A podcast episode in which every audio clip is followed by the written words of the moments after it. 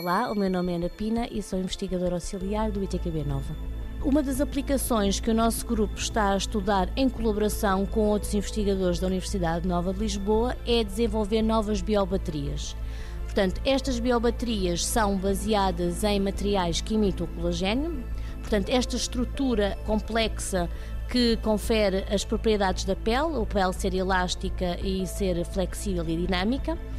E o facto destes materiais, destas sequências serem modulares e versáteis, nós conseguimos então incorporar propriedades eletroquímicas que nos permite desenvolver então esta biobateria. Portanto, temos uma biobateria que tanto tem as propriedades da pele como as propriedades da, da biobateria.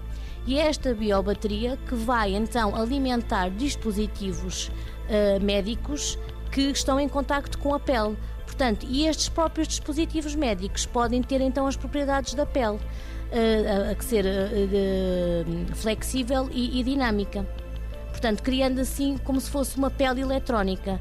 Isto, o futuro disto é bastante interessante porque permite-nos desenvolver materiais, eh, dispositivos médicos que possam imitar a pele e que sejam mais sustentáveis, porque não estão dependentes dos materiais uh, tóxicos, não é? Que, como os metais, como o lítio, não é? Que é o que neste momento uh, é um dos metais mais usados para, para as baterias. 90 Segundos de Ciência é uma produção conjunta Antena 1, ITQB e FCSH da Universidade Nova de Lisboa, com o apoio da Fundação para a Ciência e a Tecnologia.